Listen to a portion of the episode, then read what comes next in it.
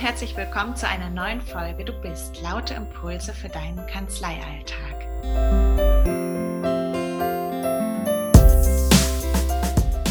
Heute dritte Folge digitale Transformation im Recruiting.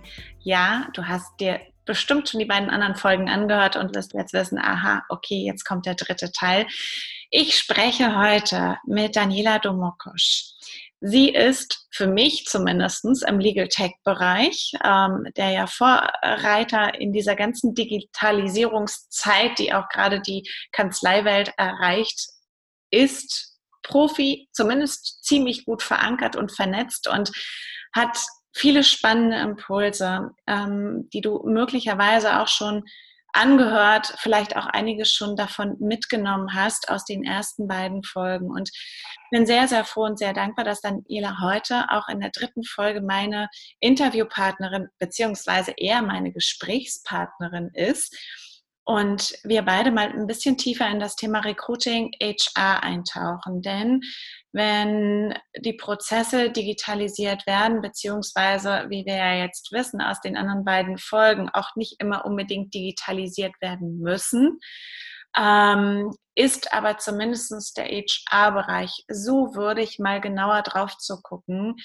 weshalb es sich lohnt an der einen oder anderen Stelle und was die große Veränderung überhaupt im Recruiting oder im Finden neuer Mitarbeiter ist. Das hat viel mit dem Arbeitgeber als solches zu tun. Und genau, ich würde sagen, ich steige einfach mal ein. Daniela, herz, herzlich willkommen, dass du heute wieder bei mir bist. Und ähm, ich freue mich sehr auf die Folge mit dir. Ich mich auch. Vielen lieben Dank, dass ich nochmal dabei sein darf. Daniela, Vielleicht erinnerst du dich, wir haben in der letzten Folge, das war so ziemlich zum Ende hin, haben wir darüber gesprochen, hm, naja, möglicherweise ist, äh, liegt das den Kanzleien auch jetzt nicht unbedingt in den Arbeitsgehen sozusagen, ähm, sich den neuen Arbeitsanforderungen positiv und offen zu stellen. Es ist letztlich vielleicht ein allgemein kulturelles Thema in dieser Branche.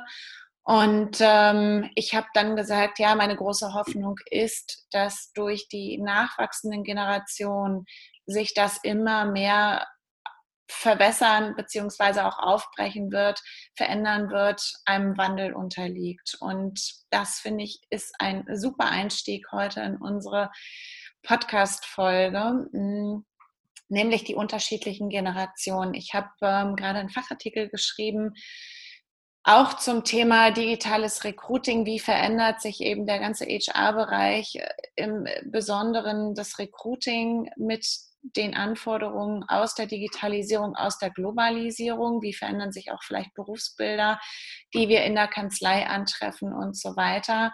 Und ein Unterpunkt war eben, dass ich nochmal aufgebrochen habe, das war mir so ein persönliches Anliegen, was macht eigentlich die unterschiedlichen Generationen aus und wieso ist es so wichtig, dass wir das im Hinterkopf haben, wenn wir mit HR-Themen hantieren.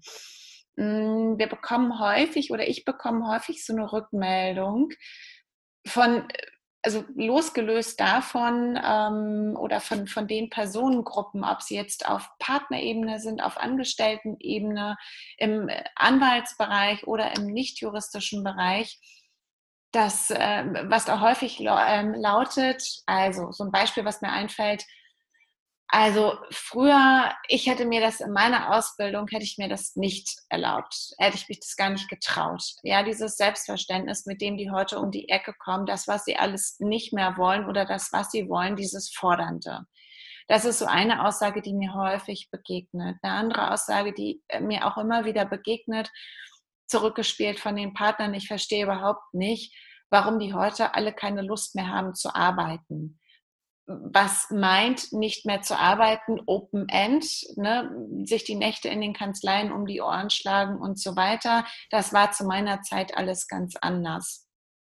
Und das hat, das sind so zwei Beispiele, äh, Beispiele dafür, ähm, dass wir es mit unterschiedlichen Generationen einfach zu tun haben. Und wir müssen glaube ich, eins vorweg verstehen, diese unterschiedlichen Generationen sind unterschiedlich geprägt durch ihre Eltern, die im Grunde genommen in ihrer Zeit mit unterschiedlichen Anforderungen und auch letztlich wieder Bedürfnissen zu kämpfen hatten, eben daraus resultierend Themen an ihre Kinder weitergegeben haben. Und die haben sich natürlich auch auf deren Arbeitsweisen und Arbeitsstile ausgewirkt. Und ich würde gerne vielleicht zu Beginn nochmal einsteigen, um einfach so einen groben Überblick dazu zu geben, was meine ich denn, wenn ich über die unterschiedlichen Generationen spreche. Da haben wir einmal die Generation Babyboomer. Sind in den, also zwischen 1945 und 1964 geboren das ist die Generation, die sich Arbeit zum Lebensinhalt gemacht haben. Das ist die Generation, die von einer Kriegsgeneration großgezogen wurde. Also eine Generation, die von Entbehrung geprägt war und die im weiteren Verlauf in ihrem Arbeitsleben im Grunde genommen aus, aus, aus diesem Erbe, wir hatten nichts oder das, was wir hatten, mussten wir in Ehren halten im Grunde genommen ihr Leben der Arbeit äh, dem, oder der Arbeit unterstellen, unterordnen. Mm. Die nächste Generation 1965 bis 1979, die Generation X, arbeitet als Modell Lebensinhalt durch Gegenbewegungen erschüttert wurde. Das ist sozusagen die Generation, ähm, die äh, in den 70ern, das äh, meint so dieses Thema Gegengeneration äh, oder Gegenbewegung, die in den 70ern durch ähm, die Hippies quasi so ein bisschen ähm, ja auch beeinflusst wurden, ja. Ähm, die sich nämlich oder die sich daraus entwickelt hat, das Leben ist nicht nur zum Arbeiten und zum Schuften da, es muss auch noch was anderes geben. Das Leben ist Spaß und Leichtigkeit und so weiter. Aber die Generation X, also 1965 bis 1979, wurde häufig eben auch von abwesenden Elternteilen erzogen. Das ist die Generation der sogenannten Schlüsselkinder, sind aus der Schule gekommen und ähm, haben sich dann quasi selbst versorgt und das schon relativ früh, was auch dazu geführt hat, dass die mit einer großen Selbstständigkeit in der Regel ausgestattet waren oder sind. So, nächste Generation, Y, auch genannt Millennials, 1980 bis 2000. Hinterfragen ihre Arbeit in Sinnhaftigkeit, Wertschöpfung. Und das ist ähm, eine Generation, die von Eltern großgezogen worden, die ihre Kinder quasi schon viel mehr auch in Diskussionen äh, reingezogen, was heißt reingezogen? Nein, die sie ähm, überhaupt in Diskussionen zugelassen äh, haben, die sich mit ihren Kindern viel mehr wieder auseinandergesetzt haben, die mit ihren Kindern gesprochen haben, diskutiert haben, eine Konfliktkultur anders etabliert haben. Ne? Die Generation davor war eher so, das, was ich sage, oder die Generation davor waren eher so, das, was ich sage, ist gesetzt. Hier haben wir eine Generation von Eltern, die das für sich sehr in Frage gestellt hat schon und ähm, da starke Kinder oder starke Persönlichkeiten herangezogen haben, was wir in der Arbeitswelt merken. Die stellen sich nämlich hin mit diesem Selbstverständnis, weil sie so aufgewachsen sind. Die sind so sozialisiert worden. Und dann Generation Z ab 1994. Arbeit und Privat dürfen fließend ineinander übergehen. Und die Passgenauigkeit des Jobs muss zu den eigenen Werten und Bedürfnissen passen. Und das ist eine Generation, die von Eltern großgezogen worden, die erstmalig durch diese Globalisierung und Vernetzung digitaler Medien, das ist in dieser Zeit so langsam alles entstanden, ne? Handys und so weiter, ein freier Zugang an Wissensquellen, der sich nach und nach entwickelt hat, regelrecht überflutet wurden. Das ist sicherlich nicht, ähm, wie soll ich sagen, das ist keine Schablone, die sich jetzt ähm, überstülpen lässt über die Zeit, sondern die einfach mal so ein wirklich Mini-Kurzabriss dazu geben sollte, wie oder wo sind eigentlich die unterschiedlichen Generationen einzuordnen und weshalb kommen sie mit unterschiedlichen Wertevorstellungen und Bedürfnissen, weil sie jeweils immer wieder auch von Eltern geprägt wurden, die quasi aus ihrer Zeit einfach die Themen mitgebracht haben. Und wenn du Lust hast, dich da näher mit zu beschäftigen, es gibt unfassbar viele gute Bücher dazu. Es gibt viele, viele Studien auch zu den einzelnen Generationen. Darüber könnten wir auch eine, ich glaube, eine ganze Podcast äh, voll oder eine, eine ganze Podcast-Reihe machen zu den unterschiedlichen Generationen. Aber vielleicht das nochmal so ein Stück weit als Einstieg und ähm, warum meine Hoffnung so groß ist, dass die Generation Z zum Beispiel und auch die nachfolgenden Generationen sehr, sehr stark den Arbeits, auf den Arbeitsmarkt ihrerseits nochmal einwirken werden. Genau. So, und ähm, das war jetzt quasi meine Überleitung zu unserer letzten Folge, ähm, verbunden mit der Hoffnung, dass ähm, eben da ein, weiter, ein weiterer Indikator dazu kommt, der das Ganze maßgeblich mitbestimmen wird, die Arbeitswelt fürs Recruiting oder überhaupt für, für das Thema HR im Allgemeinen ist das ein wichtiger Punkt, auch das Wissen um die unterschiedlichen Generationen. Sag mal, Daniela, in welcher Generation würdest du dich einordnen und hast du dich in meiner Beschreibung wiedergefunden? Also ich bin ja 1995 geboren und je nachdem, wo man ja diese Grenzen setzt bei diesen Clusterungen, von denen ich übrigens überhaupt kein großer Fan bin, ähm, ist es schon so, dass gerade dadurch, dass es ja an der Schnittstelle ist zwischen den Generationen ähm, äh, Y und Z, erkenne ich mich schon zum Teil in beiden. Aber bei mir kommt ja halt eben auch der Migrationshintergrund dazu. Und das ist, glaube ich, ein Faktor, den man definitiv nicht vergessen darf. Denn je nach Land, je nach Kultur, je nach Altersstruktur der Eltern sind da unterschiedliche Prägungen dabei. Und das ist auch der Grund, warum ich überhaupt kein Fan von diesen Clustern bin. Ich halte sie eher für Stereotypen. Aber an Stereotypen ist halt auch immer was an Wahrheit dran, ne? weil sonst würden sie ja nicht entstehen. Und bei mir ist es halt so, ich habe ziemlich junge Eltern. Also ich bin selber 95 geboren. Meine Eltern sind beide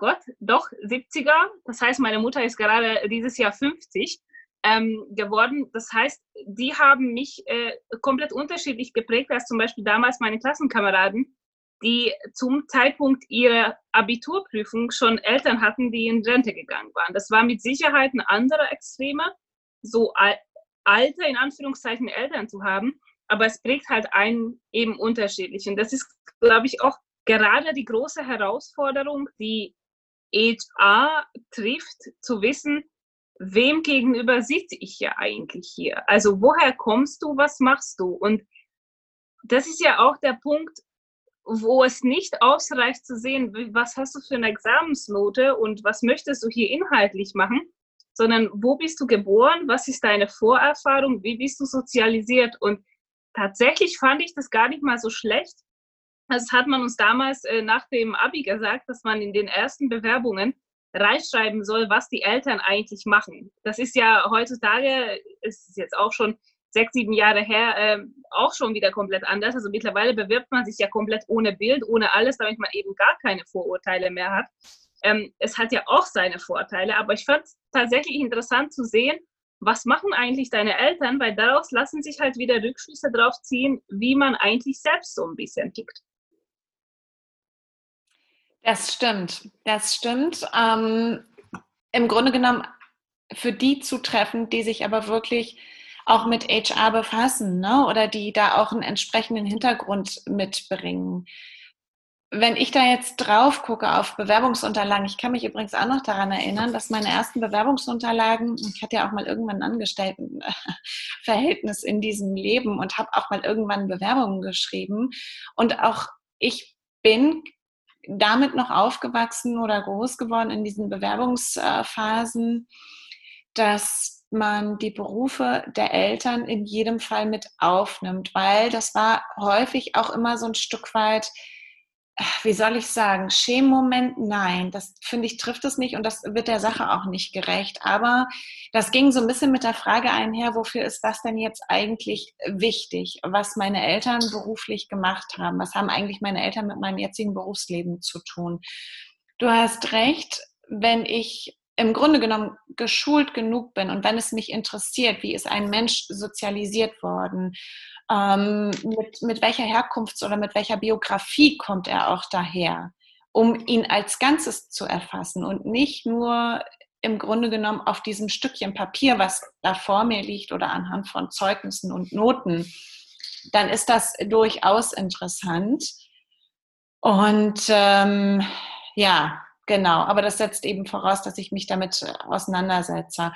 Ich bin ja vollkommen bei dir, weiß ich nicht. Ich finde es schon spannend. Ähm, tatsächlich ähm, da die ähm, Generation oder einfach eine Unterscheidung festzustellen. Du hast ähm, ja schon gesagt eben, ne, genau ist ähm, an Stereotypen ist auch immer irgendwie was dran, sonst gäbe es die nicht ich glaube auch, und da gehe ich mit dir vollkommen d'accord, ich äh, glaube nicht, dass sich das wie ein, eine Schablone über jede Generation legen lässt. So, liebe Generation, und genau so bist du. Es ist einfach spannend, sich ein bisschen näher damit auseinanderzusetzen und vielleicht ein bisschen mehr Verständnis auch dafür zu bekommen, woher kommen gewisse Forderungen oder warum sind die Ansprachen an unterschiedliche Generationen, die in unterschiedlichen Zeiten geboren wurden, andere? Warum sind die Bedürfnisse andere? Eine Generation, die äh, zu den Babyboomern gehört, ja, die, die für die Arbeit äh, sozusagen der Lebensinhalt war, die konnte ich mit Geld ansprechen.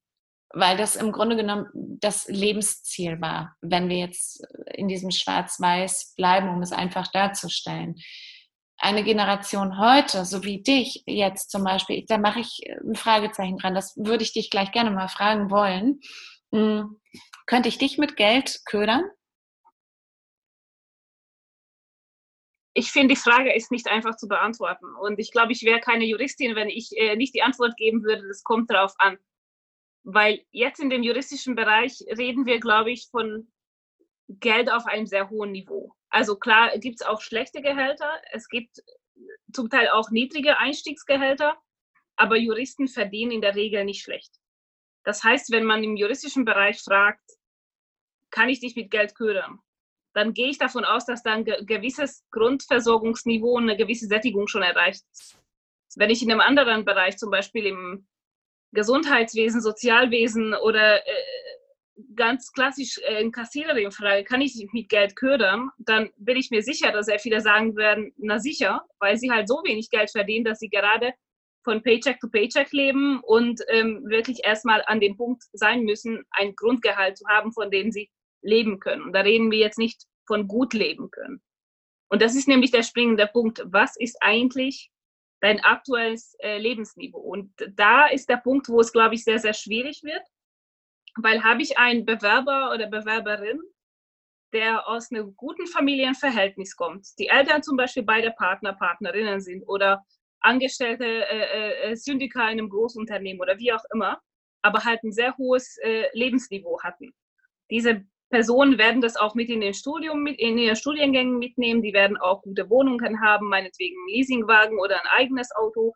Ähm, die haben vollkommen andere Grundbedürfnisse als wenn ich zum Beispiel äh, jemanden habe, der aus einer Arbeiterklasse kommt, mit BAföG sein Studium durchgezogen hat und währenddessen jobben gegangen ist. Das heißt, das Einstiegsniveau ist wesentlich anders. Und ich komme zum Beispiel aus eben dieser Nicht-Akademiker-Haushalt. Meine Eltern sind beide Arbeiterklasse. Das heißt, für mich war von Anfang an auch klar, dass ich selber meine Ansprüche auch wesentlich tiefer habe. Ich hatte nicht das Auto im Studium, ich habe bis heute kein Auto, weil ich für mich erkannt habe, ich brauche das einfach nicht. Aber von einem hohen Niveau, eben zum Beispiel machen wir es einfach daran fest, ein Auto zu haben, wieder das Niveau nach unten zu ändern nach dem Studium, wird das, glaube ich, für viele sehr, sehr schwer, weil im Studium verdient man ja in der Regel, wenn man nicht arbeiten geht, nichts. Wenn ich aber da eine schöne Wohnung und eben mein Auto habe und währenddessen, während des Studiums regelmäßig feiern gehen kann und keine finanziellen Sorgen habe, dann nehme ich kein Gehalt mehr an, glaube ich, der unter diesem Niveau liegt. Das heißt, wodurch ich eben meine äh, Grundbedürfnisse, die ich hier definiert habe, ja eben nicht mehr erfüllen kann. Und da reden wir jetzt gar nicht mehr davon, dieses äh, Niveau zu steigern. Ne? Also wenn ich äh, im Studium ein fünf Jahre altes Auto oder ein 20 Jahre altes Auto hatte, das ist schon ein Unterschied. Und ich will ja, wenn ich anfange zu arbeiten, arbeiten zu arbeiten, dann will ich ja auch mein Niveau steigern. Ne? Dann will ich ja eine schönere Wohnung haben oder eine größere Wohnung haben. Dann will ich ein schöneres, moderneres Auto. Das heißt, es ist immer die Frage, woher starte ich überhaupt? Aber es wäre auch gelogen zu sagen, dass man mit Geld nicht motivieren kann. Ne? Nur das für mich, ja. für, für, für mich als eben ich als Person in meiner Altersstufe heißt mehr Gehalt, mehr Verantwortung. Das sehen jetzt wieder andere anders. Also ich persönlich würde mich schlecht fühlen, ein gewisses Gehalt zu fordern, ohne die entsprechende Verantwortung zu haben. Ich kenne aber auch viele, die sagen, wenn du blöd genug bist, mir so viel Geld hinterher zu schieben, feel free. Also es kommt wirklich einfach drauf an. Das stimmt. Das würde ich auch so sagen. Es kommt drauf an. Bei den Juristen ist es möglicherweise nochmal was anderes. Da würde ich jetzt unterstellen, genau, die kommen aus unterschiedlichen ähm, Schichten, finde ich, hört sich so wertend an, aber aus unterschiedlichen, um es wertfrei zu nennen, sind unterschiedlich sozialisiert, aus unterschiedlichen Elternhäusern und ähm, sind in dieses Studium mit unterschiedlichen Voraussetzungen vielleicht einfach reingegangen. Wenn wir jetzt im nicht juristischen Bereich gucken, ne, ähm, ich wage zu bezweifeln, dass da die meisten oder die wenigsten aus gut situierten Haushalten kommen und im Grunde genommen da schon, ähm, wie soll ich sagen, eine Kostenstruktur bei Einstieg haben, die sie zwingend decken müssen, sondern das ist eher dann ein sukzessiver Aufbau einer Kostenstruktur, angelehnt daran, ähm, an der Steigerung des, des äh, Gehaltes so. Ne, dass da jemand irgendwann nicht mehr sagt, die Problematik habe ich ja häufig, ähm, dass ein nicht juristischer Bereich aus den Großkanzleien eigentlich gerne raus möchte, weil es inhaltlich zu unspannend ist, zu wenig ähm, mit in den Projekten sind, zu viel äh, mach mal dies, äh, mach mal das, mach mal jenes, aber gar nicht so richtig wissend, ähm, wofür eigentlich.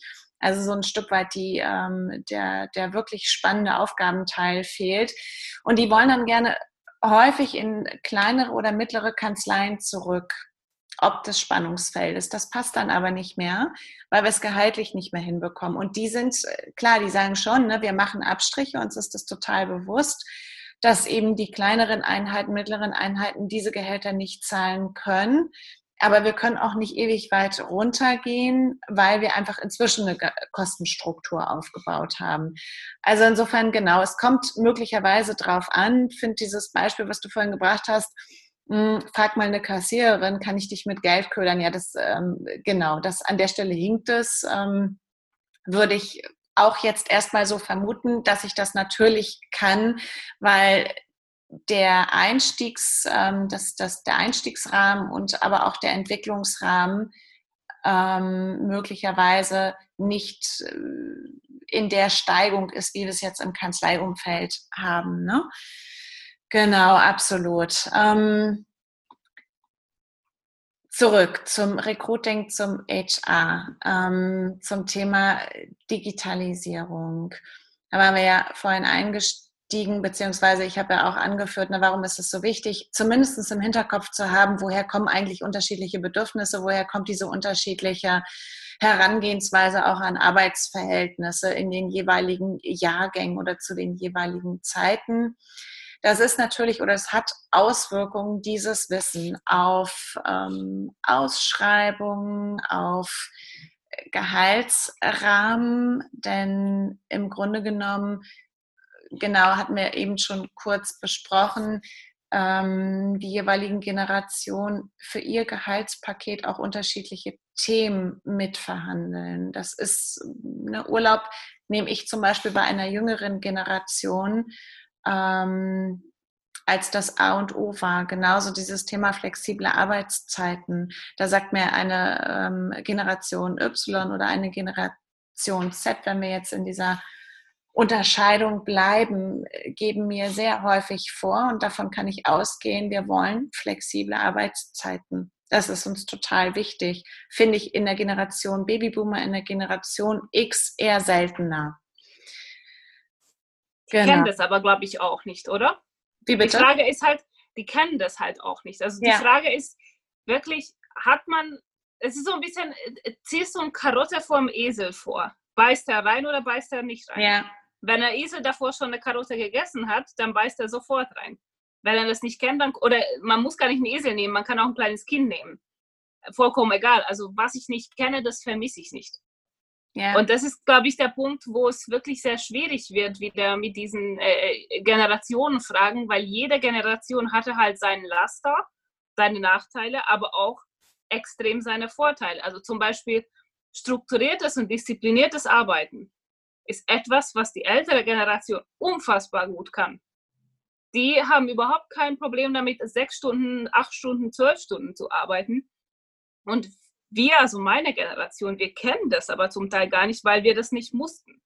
Deswegen glaube ich zum Beispiel, dass an dem Punkt hier Klausuren schreiben, Abitur oder Examen äh, im juristischen Bereich äh, wieder, dass es deswegen ja so unfassbar anspruchsvoll und so schwierig ist, weil das halt alles so geblieben ist, wie es vor 30 Jahren schon war, ohne dass man aber wirklich sich Gedanken darüber gemacht hat, wie hat sich eigentlich die Welt seitdem geändert und wie haben sich die Menschen geändert. Deswegen würde ich gar nicht unbedingt behaupten, dass alles, was heute so gemacht wird, wie es gemacht wird, unfassbar gut ist. Es hat halt eben nur seine Vorteile und eben auch seine Nachteile, wie halt Zeiten das so für sich haben. Hm. Hm. Ja, würde ich, also klar, das sehe ich auf jeden Fall auch so. Und ich finde auch tatsächlich, ähm, beides kann gut voneinander profitieren. Ne? Die Generation, die eben heute in den Arbeitsmarkt strömt, ähm, die bringt eine Kompetenz mit, die die ältere Generation in der Regel nicht so hat. Das ist äh, der ganze, das ganze digitale Verständnis, IT-Skills, die ich brauche, ja. Ähm, wenn ich auf das Thema Recruiting gucke, wie funktioniert das eigentlich? Wie funktioniert ähm, jetzt im Speziellen auch Social Media? Wie funktionieren all die gesellschaftlichen Fragen im Netz? dann habe ich da eine Generation, die kann mir Antworten liefern. Und das ist wieder so schön. Wir hatten in der letzten Folge ja auch darüber gesprochen, wenn ich ähm, mir ein Team zusammenstelle, auch da nochmal einen Blick drauf zu werfen, mir die unterschiedlichen Generationen an den Tisch zu holen, die in der Regel eben für unterschiedliche Themen stehen und sehr voneinander profitieren können. Ne? So, da Absolut, kann man ja. sehr schöne Brücken schlagen. Okay, Recruiting, was, was hat sich verändert? Wir haben ja in der Vergangenheit ähm, alle schon festgestellt, ja, so wie das früher ging, wir machen eine Ausschreibung in der Zeitung oder ich weiß nicht, wo heften sie ans schwarze Brett in den Gerichtsgebäuden, das äh, Zeiten sind lange vorbei. Wir haben dann später festgestellt, wenn wir über Karriereportale Anzeigen schalten, funktioniert es so mäßig, eigentlich eher auch nach dem Zufallsprinzip. Das heißt, wir müssen uns im Grunde genommen neue Dinge überlegen. Und ähm, neue Dinge heißt eben auch grundsätzlich in, in eine, wie soll ich sagen, in eine völlig verkehrte oder umgedrehte Haltung reinzugehen. Weg von dem, ich suche hin zu, das bin ich. Und wenn ich dir gefalle, so wie ich bin, mit all dem, was ich mitbringe, dann kommst du zu mir. Es geht also eher darum, mich als Arbeitgeber auf dem Markt, das ist zumindest meine Einschätzung, zu präsentieren und zu zeigen mit, einem, mit, mit meiner Wertestruktur, mit meiner Unternehmenskultur und darüber mögliche spannende Bewerber, die für mich auch passen, anzuziehen und nicht mehr dann quasi äh, in, in den Kosmos einzutreten, wenn ich mal gerade wieder eine Vakanz oder eine Stelle zu besetzen habe. Und in dem Zusammenhang ist ein Riesenthema, was auch gerade, ja, was heißt gerade ja seit einiger Zeit oder im HR sowieso rauf und runter gespielt wird, das Thema Employer Branding. Denn das ist im Grunde genommen die Ausgangssituation, eine Arbeitgebermarke zu kreieren. Und ähm, was damit einhergeht, sind sehr grundsätzliche und sehr visionäre Gedanken letztlich auch. Sag mal, hast du dich bewusst für das Startup-Unternehmen nach einem Employer-Brand, kannst du das für dich überhaupt so kristallisieren? Hast du dich daraufhin beworben? War das für dich wichtig? Hast du einen Arbeitgeber gescannt für dich so? Also grundsätzlich, ich habe negativ abgegrenzt. Ich habe für mich gesagt, wo will ich nicht arbeiten? Was ist das, was ich mir überhaupt nicht vorstellen kann? Und lustigerweise ähm, war Startup etwas, wo ich eigentlich auch gesagt habe, dass es nichts für mich ist. weil ich eigentlich ein sehr sicherheitsliebender Mensch bin. Ähm, das ist so ein bisschen eine Anlehnung an die, an die letzte Folge, wo ähm, wir auch so ein bisschen drüber hatten. Ähm, ich bin zwar auch selbstständig tätig, aber für mich käme eine vollzeitige Selbstständigkeit niemals in Frage und ich habe da auch vollstes Respekt vor jedem, der selbstständig arbeitet, weil ich brauche auf jeden Fall für mich mein sicheres Standbein. Und tatsächlich äh, jetzt im Nachhinein reflektiert, weil war gar nicht unbedingt der Job zu 100%ig an sich oder die, das Startup an sich das, was mich geködert hat, sondern das war tatsächlich die Geschäftsführerin. Denn ähm, als, also ich habe die Stelle gar nicht gesehen. Das hat mir eine Bekanntin zugeschickt, so von wegen, guck mal, äh, das könnte was für dich sein. Und dann habe ich mal nachgeguckt, was machen sie eigentlich? Und das ist der Punkt, wo du es absolut zutreffend, glaube ich, wirklich auf den Punkt gebracht hast, worauf das ankommt. Ähm, und zwar, wer bin ich eigentlich? Und wenn Arbeitgeber, Kanzleien, Unternehmen es für sich nicht rauskristallisiert haben, selber gar nicht wissen, wer sie sind, können sie sich nach außen hin auch nicht verkaufen. Nur bei einem Startup ist es halt wesentlich einfacher. Du hast keine lange Historie, du hast keine Altlasten, du hast auch eine sehr kurze Geschichte, woraus es eigentlich zum Teil auch sehr schwierig ist abzuleiten, wer das eigentlich ist. Das heißt, da stürzt man sich, glaube ich, notgedrungen sowieso auf die Mitarbeiter und zu gucken, wer arbeitet da überhaupt. Und bei so der kleinen Organisation, die es letztes Jahr November noch war, als ich mich beworben habe, seitdem haben wir, äh, sind wir sehr stark gewachsen.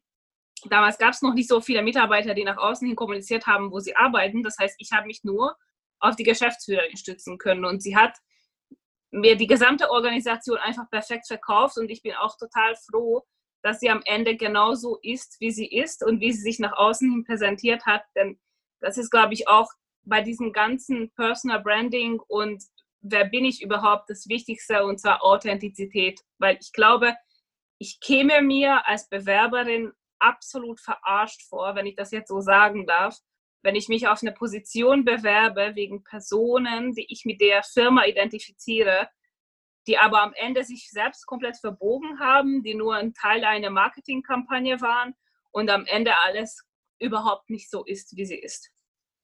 Hm. Und da sind wir im HR-Bereich, glaube ich, auch absolut wichtig. Und diesen Satz wollte ich unbedingt gesagt haben. Ich glaube, die Digitalisierung steht und fällt mit HR. Ich ja. wüsste nicht, welche Abteilung oder welche Personen noch so wichtig sein könnten in irgendeiner Organisation wie HR. Vollkommen egal, ob das jetzt Vollzeitleute sind oder eben wie bei einem Startup, wo die Leute zum Teil HR mitmachen. Hauptsache, es wird gemacht und es wird auch richtig gemacht. Ja, und ähm, HR eben auch eine, überhaupt einen Stellenwert einzuräumen. Ne? Denn so aus der Historie heraus, zumindest im Kanzleibereich, ähm, erlebe ich eben in vielen Einheiten immer noch so sehr, das wird halt nebenbei mitgemacht aus diesem, früher funktionierte es eben anders und so ist es auch geblieben. Aber im Grunde genommen passt das Ganze vorne und hinten nicht mehr, auch in der Themenvielfalt nicht. Das also HR richtig vernünftig aufgesetzt, ist sicherlich je äh, ähm, Organisationseinheit ähm, eine Stelle bis nicht sogar mehr, ne? So, weil es einfach viel, viel Arbeit ist, weil es aus meiner Sicht auch das äh, mit das Herzstück einer Organisation ist ja, das vernünftig hinbekommt, dann bekommt man nämlich auch hin, dass die Leute richtig gerne kommen. Dann bekommt man das hin, dass man eine Arbeitgebermarke vernünftig transportieren kann. Wer sind wir denn eigentlich? Und nicht, wer wollen wir sein? Das ist, glaube ich, die äh, große Kunst, das genau zu kanalisieren, zu sagen, okay, das wäre ich gerne. Möglicherweise ist das auch die Vision. Dafür müssen wir aber in-house noch einiges tun, auch in unserem Außenauftritt und so weiter. Im Moment sind wir das und wir stehen für das. Das ist ein Prozess, ne, den man durchlaufen muss. Aber der, das finde ich an deinem Beispiel irgendwie so sehr exemplarisch, der enttarnt wird und zwar relativ schnell, wenn er nicht stimmig ist, spätestens im ersten Bewerbungsverfahren. Und dann kann man wieder von vorne anfangen. Und gleichzeitig finde ich, kann man daran aber auch sehen, wie groß die Chance darin liegt, damit Leute für sich zu gewinnen. Und es geht nicht darum, eine Masse von Leuten zu gewinnen, sondern genau die passenden, die sagen, cooles Unternehmen, coole Werte, wofür ihr steht. Ihr seid außergewöhnlich, aber das ist genau das, was ich für mich gesucht habe. Ich gebe mal gerne ein Beispiel. Also häufig sagen ja Arbeitgeber, das ist auch so ein Schlagwort geworden in den ähm, Ausschreibungen, dass sie sich hinstellen und sagen, ja, wir sind familienfreundlich, weil es offensichtlich die Gesellschaft so verlangt, Familienfreundlichkeit in ihren in den Stellenausschreibungen drinstehen zu haben. Und das ähm, soll dann irgendwie das Magnet oder das Garant dafür sein, dass man möglich, äh, möglichst viele Bewerbungen anzieht. Was bedeutet aber Familienfreundlichkeit an der Stelle? Familienfreundlichkeit bedeutet auch in Zeiten wie diesen, zu sagen, okay, du hast deine Kinder zu Hause sitzen. Das heißt, ich sehe mich mit im Boot, mit dir gemeinsam eine Lösung zu suchen, wie unsere Arbeit trotzdem funktionieren kann und du nicht am Ende dieser Zeit vollkommen durchgedreht bist, weil du nämlich gerade irgendwie zwei Jobs gleichzeitig machst.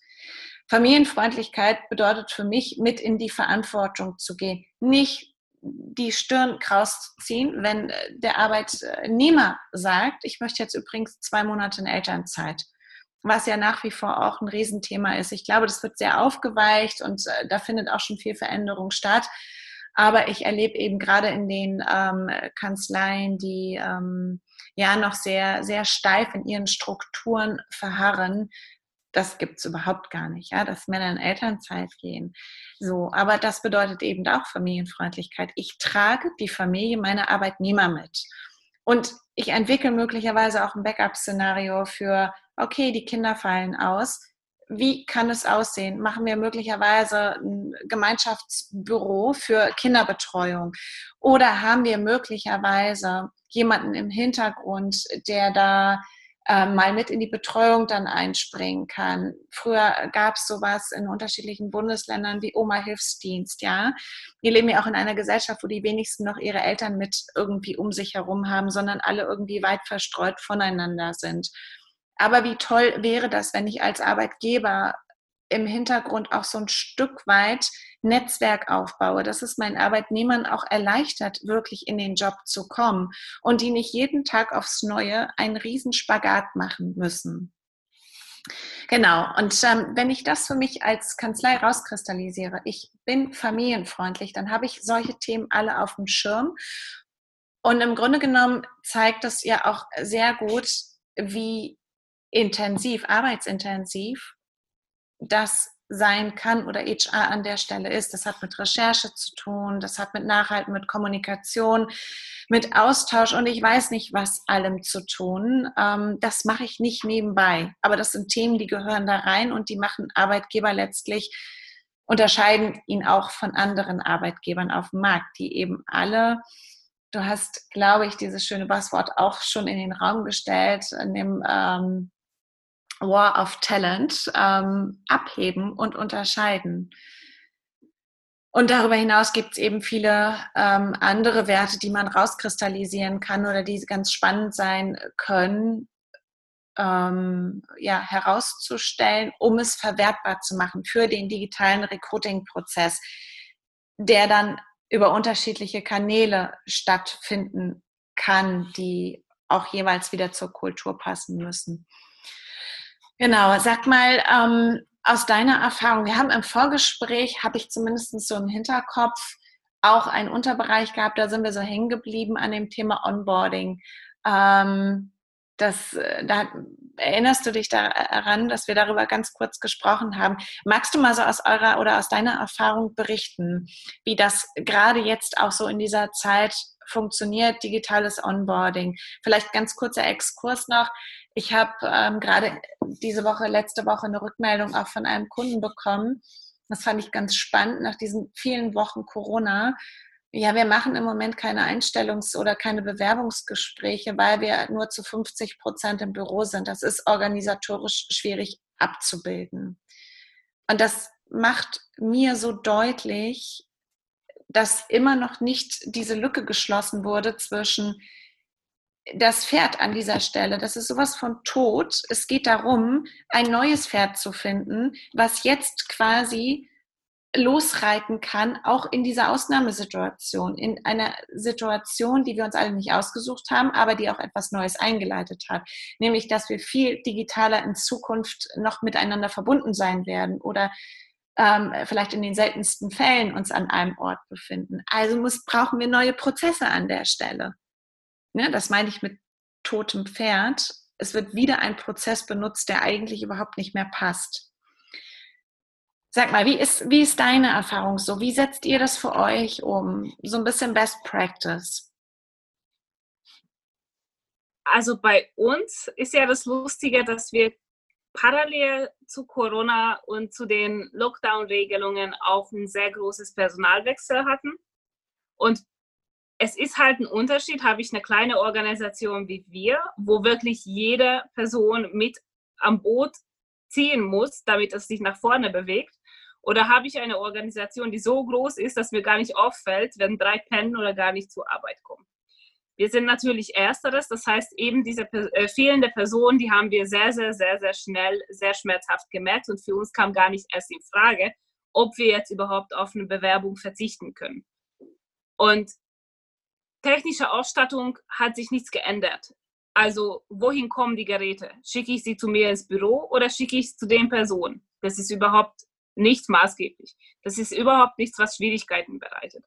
Ähm, was viel interessanter war, das Einbinden in den Prozessen. Und also ich habe jetzt aktuell, glaube ich, vier Kolleginnen, die ich noch nie persönlich gesehen habe. Und wenn wir uns irgendwann in naher Zukunft dann hoffentlich alle im Büro treffen, werden wir voreinander stehen mit, ach, wir arbeiten seit zwei Monaten, schön dich endlich kennenzulernen.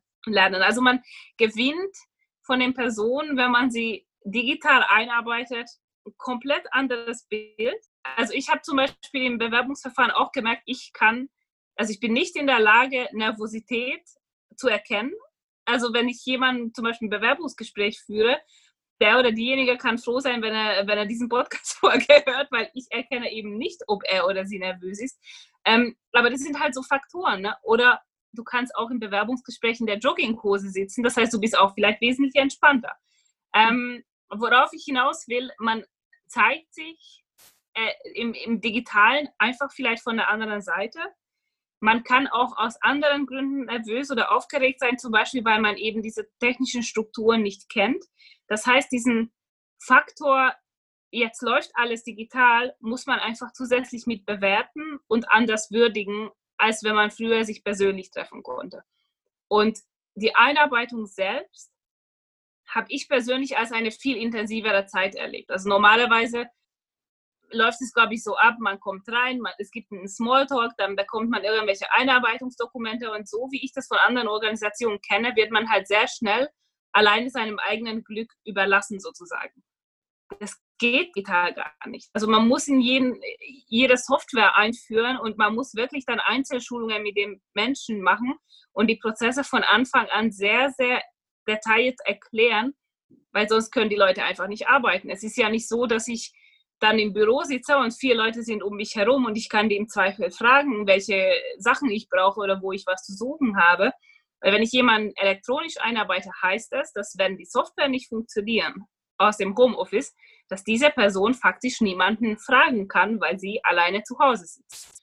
Und diese Grundgedanken, die haben wir mehr oder weniger so ein bisschen vorangestellt haben auch so ein bisschen gebrainstormt, haben uns gefragt, ja, kann das überhaupt funktionieren? Aber irgendwann kamen wir zu dem Punkt, wo wir gesagt haben, wir haben keine Wahl. Wir brauchen die Person.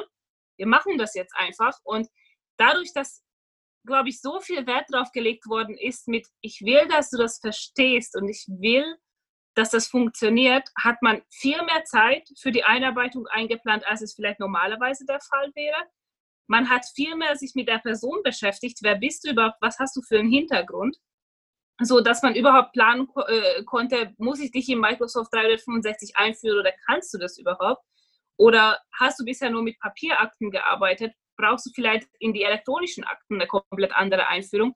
Das heißt, man beschäftigt sich mit der Person so, so, so viel mehr und so viel intensiver, dass das jetzt im Nachhinein auch wesentlich spannender ist, weil man einen anderen Bezug jetzt zu der Person hat. Also ich habe jetzt eben diese neuen Kolleginnen, die glaube ich, nicht wirklich diese Hemmungen haben, äh, bei Problemen sich an mich zu wenden, weil wir von Anfang an so intensiv miteinander gearbeitet haben.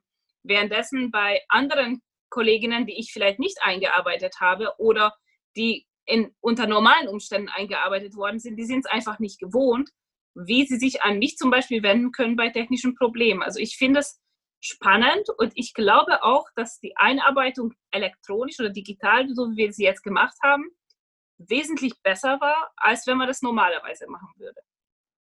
Ja, kann ich mir auch gut vorstellen. Das ist das, was ich ähm, auch immer wieder gehört habe in den letzten Wochen. Jetzt nicht im Kanzleiumfeld. Ich war unter anderem auf so einer HR-Konferenz, auch digital. Und da ging es auch darum, um das Onboarding. Ähm, auch, da war zum Beispiel eine Teilnehmerin, die hatte so aus ihrer Sicht geschildert, wie sie das erlebt hat. Ne? Also jetzt quasi nicht so sehr aus der Personalsicht desjenigen, der einarbeitet, sondern ähm, sie war eben sozusagen die neue Mitarbeiterin und hat, ähm, um es kurz zu machen, rückgemeldet, dass das die beste Einarbeitung war, die sie je hatte, weil sie intensiv war. Sie kam sich trotz dieser Distanz so an die Hand genommen vor und so gut vorbereitet bei allen Eventualitäten, die irgendwie da sein könnten, ne, am ersten Tag und so weiter. Das ging los irgendwie damit, dass IT-Fragen aus ihrer Sicht erstmalig richtig sauber geklärt wurden. Was bringt sie eigentlich an Vorerfahrungen mit? Wo kann sie ansetzen? Wo kann sie anknüpfen? Was braucht sie möglicherweise, um dann eben auch schnell arbeitsfähig zu sein? Welche Programme kennt sie? Womit kann sie gut umgehen? Wo, wo hat sie auch eine Sicherheit? Und der Austausch war letztlich auch ein anderer. Ne? Der ist sehr detailliert gewesen, der ist sehr transparent gewesen. Es war eher nochmal die Nachfrage, fünfmal am Tag, geht's dir gut, brauchst du irgendwas? als wenn man in einem Büro sitzt. Jetzt habe ich in einer anderen Folge mit Therese ja auch lange über das Thema Onboarding, Einarbeitung gesprochen wo selbst solche Sachen total schwer gefallen sind im Eins zu eins. Wie geht's dir eigentlich gerade? Kommst du hier gerade an? Brauchst du noch irgendwas? Sondern eher eigentlich immer so dagegen gearbeitet wird. Und ähm, von daher finde ich, ist das eine ganz spannende Entwicklung, weil es auch letztlich ja nicht das abdeckt, was in vielen Köpfen auch da war. Das brauchen wir gar nicht erst anzufassen, das funktioniert sowieso nicht, sondern aus der Erfahrung heraus, das schilderst du mir jetzt. Und wie gesagt, ich habe es eben auf dieser Digitalkonferenz auch mitgenommen dass ähm, das eigentlich ziemlich gut funktionierte. Und was ich in dem Zusammenhang übrigens nochmal so als ähm, ähm, ähm, für mich so als Perle mitgenommen habe, wenn ich in den Bewerbungsprozessen äh, sitze, die ich digital halte, dass man im Grunde genommen guckt, weil man sich ja in einem anderen Raum trifft, dass die Hintergründe, die automatisch hier am Bild sind, dass man die nicht in diesen Bewertungstopf einfließen lässt. Will heißen, wenn ich in, zu einem Arbeitgeber gehe, mich da vorstelle, dann treffen wir uns meistens im Besprechungsraum. Guck mir hin, hinterher vielleicht nochmal die Büroräume an. So, wenn ich mich mit dem digital verabrede, dann habe ich in der Regel mein Wohnzimmer im Hintergrund oder meine, äh, mein Essbereich, meine Küche, keine Ahnung was ich sage meinen Kandidaten immer ganz gerne oder habe denen in den letzten Wochen gesagt, guck mal, dass du einen neutralen Hintergrund hast. Weil in dem Moment, wenn wir jetzt auch beide telefonieren oder uns ähm, quasi hier über, über Zoom Remote treffen, wir gucken uns an, du siehst quasi meinen Arbeitshintergrund, ich sehe deinen Arbeitshintergrund. Und ich sehe, ah, okay, da ist das und das und das ein Hintergrund. Und das werfe ich irgendwie in mein Bild, was ich von Daniela habe, werfe ich das mit rein. Das gehört da aber eigentlich gar nicht rein, wenn ich dich im Bewerbungsgespräch habe. Denn möglicherweise verfälscht es das Bild. Jetzt sind wir alle Menschen und ähm, ne, das, da kriegt man die saubere Abtrennung auch nicht so hin. Aber es ging eher so darum, auch nochmal eine Sensibilität mitzubringen, dass die Bilder, die im Hintergrund hängen und mir vielleicht jetzt gerade nicht so gefallen, die ich optisch nicht so schön finde und mir auch nicht irgendwie ins Wohnzimmer hängen würde, dass die in meinem Bewertungstopf quasi aus dem Gespräch heraus mit dem Kandidaten gar nichts zu suchen haben und dass ich da nochmal genauer hingucke, okay, gehört das da jetzt eigentlich rein oder gehört das da nicht rein? Ah ja, stimmt, die Bilder habe ich da mit reingeschmissen. Äh, gut, nehme ich da wieder raus. So. Weil unter normalen Umständen wüsste ich auch nicht, wie es bei den Kandidaten zu Hause aussieht. Ja, aber gleichzeitig gewinnt es halt wieder an Mehrwert, was Menschlichkeit angeht. Ne? Und das ist ja das, was wir wieder natürlich ausblenden. Wir erwarten ja immer eine absolut hochpolierte Person äh, mit sauberen Lederschuhen, äh, Maniküre, Pediküre, Haare, schieß mich tot. Ähm, und währenddessen könnte ja aber diese Person zum Beispiel Mutter oder Vater sein, der gerade sein Kind in der unteren Etage des Gebäudes, äh, das Kind jemandem übergeben hat, damit er oder sie in Ruhe Bewerbungsgespräche führen kann. Ne? Und das ist etwas, wo ich persönlich auch sage, ich finde es gar nicht mal so schlimm, weil das, was der Arbeitnehmer oder die Arbeitnehmerin mit in die Firma mit reinbringt, das ist nicht nur seine Profession oder seine Professionalität und sein Wissen, sondern auch die Menschlichkeit. Die Person kommt ja mit in die Firma rein. Und das ist wieder ein Faktor, der auch einen unfassbaren Mehrwert bieten kann oder eben auch nicht. Aber ich möchte ja wissen, was ich einkaufe sozusagen. Und ähm, das ist so ein bisschen dieses, was suche ich überhaupt, wenn ich auch jetzt aktuell so ein bisschen das Private mitnehmen kann finde ich das auch nicht schlimm, aber man muss sich halt eben, so wie du auch gesagt hast, bewusst, äh, dem bewusst sein und selbst sich auch die Frage stellen, was will ich überhaupt mitnehmen. Ne? Ja, Genau, was möchte ich eigentlich mitnehmen? Und ähm, wenn ich, wir können dann nochmal zurückgehen zu dem Beispiel, ne? wenn ich sage, Mensch, ich bin ein familienfreundlicher Arbeitgeber, dann werfe ich solche charmanten Szenen, wo die Kids hinten durch, durch das Bild laufen, ähm, die nehme ich wohlwollend mit. Also an der Stelle äh, könnte sich Stimmigkeit ergeben. Ich sage einerseits als Arbeitnehmer, gut, den teste ich jetzt einfach mal auf Herz und Nieren. Wir sind sowieso in der Corona-Zeit. Ich kriege es jetzt gerade nicht organisiert. Hier springen irgendwie fünf Kinder durchs Bild oder auch zwei oder auch nur eins. Das ist dann eben so. Ist der andere wirklich so ähm, familienfreundlich, wie er das ausgeschrieben hat? Oder findet er das befremdlich? Wenn ich an der Stelle ein Störgefühl habe, dann ist da irgendwas noch nicht in der Stimmigkeit. Ne? Das, das ist vielleicht nochmal irgendwie so auch ein Anhaltspunkt in Richtung Employer Branding. Ähm, womit gehe ich eigentlich raus? Genau, womit gehe ich eigentlich raus? Und ähm, auch das hat aus meiner Sicht wieder ganz viel mit Mut zu tun, auch mal neue oder unkonventionelle Wege zu gehen. Es geht darum, mich als Arbeitgeber dahin zu bewegen, wo die Menschen sowieso jeden Tag nonstop digital unterwegs sind, nämlich in den sozialen Netzwerken, auf irgendwelchen Karriereplattformen und so weiter und so fort. Das ist das Thema dahinter, mich damit stärker auseinanderzusetzen. Wie einfach kann Bewerbung heute funktionieren? Das bedeutet auch, dass ich zum Beispiel meine Stellenausschreibung es reicht nicht, wenn ich eine Karriereseite habe und da hin und wieder eine Stellenausschreibung poste, die mit überhaupt nichts hinterlegt ist, die mit überhaupt nichts verknüpft ist. Im Sinne von, ich könnte zum Beispiel ja ähm, einen Screener dahinter schalten, der, sobald ich eine Anzeige auf meiner Karriereseite veröffentliche, die gleichzeitig in unterschiedliche Kanäle reingeteilt wird. Oder, oder es gibt so viele technische Möglichkeiten. Und darum geht es mir jetzt auch in dieser Folge mit dir, dahingehend mal so einen Impuls zu setzen, sich darüber Gedanken zu machen. Wir haben mehrfach betont, ne, HR, das ist längst nichts mehr, was nebenbei läuft. Ähm, das ist so vielfältig. Es geht darunter ähm, neben den Themen von, dass ich Mitarbeiter überhaupt in eine Organisation einstielen muss, die irgendwie auf dem Radar haben muss, sprich steuerrechtlich, lohnbuchhaltungsmäßig mit einer Akte und so weiter. Das ist ja noch das Kleinste ähm, dass ich mir aber regelmäßig Gedanken mache in Feedbackgesprächen, dass es auch um Personalentwicklung geht. Denn das ist ja auch etwas, warum verlassen Mitarbeiter Kanzleien? Weil sie dort keine Perspektive haben, überhaupt keinen Wachstumsbereich, weil sie nicht gefordert, nicht gefördert werden. Und auch da wieder, das macht sich nicht nebenbei. Dafür braucht es Menschen, die da einen Blick hin haben, die da auch eine Passion mitbringen, einen Draht haben zu diesen Mitarbeitern und ein Verständnis dafür mitbringen, was geht dann eigentlich und was geht nicht. Ja, also ganz, ähm, ich glaube, ganz abwechslungsreich und ähm, ganz spannend. Sag mal, hast du noch ein Schlusswort an dieser Stelle?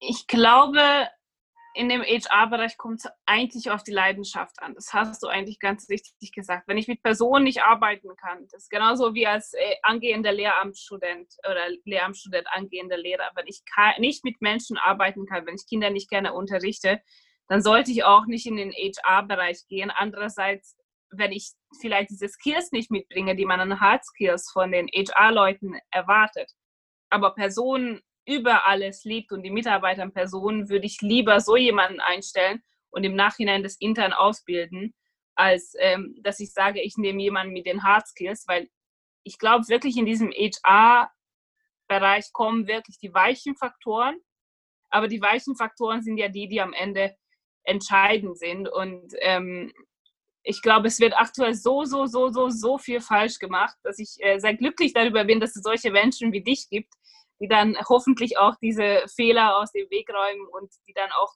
bereinigen und äh, das Ganze in die richtige Richtung lenken, weil das haben wir in der Branche auf jeden Fall definitiv nötig. Sehr schönes Schlusswort. Es hat mir wahnsinnig viel Spaß gemacht, mit dir zu sprechen in drei Folgen zu völlig unterschiedlichen Themenschwerpunkten, aber letztlich sind sie doch, hängen sie alle miteinander zusammen finde ich. Ich habe jetzt gerade so gemerkt, ähm, wir sind jetzt an Folge drei oder am Ende der Folge drei angekommen. Ich könnte mit dir zu so vielen Themen noch weitersprechen und auch noch mal tiefer eintauchen, weil das, ähm, glaube ich, einfach komplex ist. Ja, also da kann man jeden einzelnen Punkt für sich nehmen. Wir lassen es für den Moment so stehen. Vielleicht treffen wir uns an anderer Stelle wieder und sprechen noch mal intensiver zu einem bestimmten Themenbereich. Ich danke dir herzlich für deine Zeit, wünsche dir erstmal alles Gute. Ich glaube, wir bleiben sowieso in Kontakt, wenn ich hier dann auf den Sozial oder in den sozialen Netzwerken. Ich bin sehr gespannt, wie sich auch deine Arbeit so weiterentwickeln wird. Und ja, vielen Dank. Ich habe dir zu danken. Bis dann.